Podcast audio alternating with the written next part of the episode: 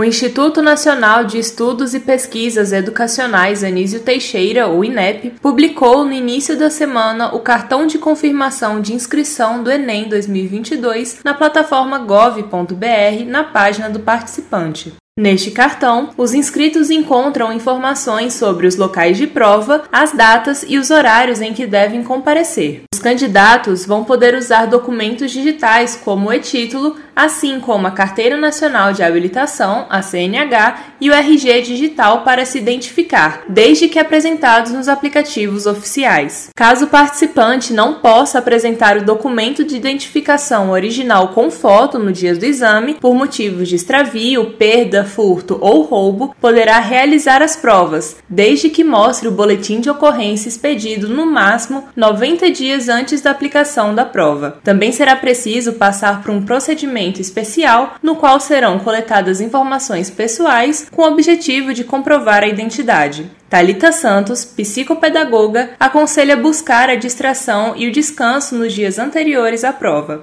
O estudante precisa cuidar da alimentação, dormir bem, evitar ficar é, protelando o sono, né?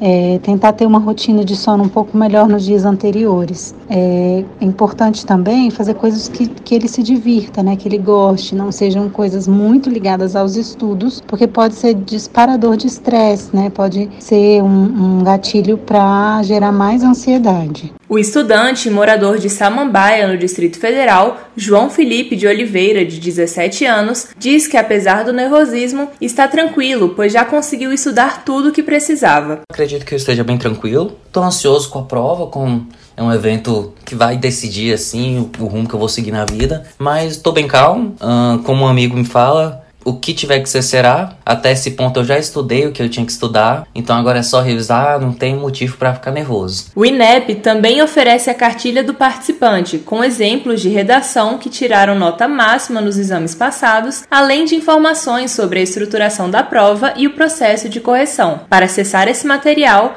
Basta digitar Cartilha do Participante no navegador da internet e selecionar a primeira opção. Reportagem Sophie Stein.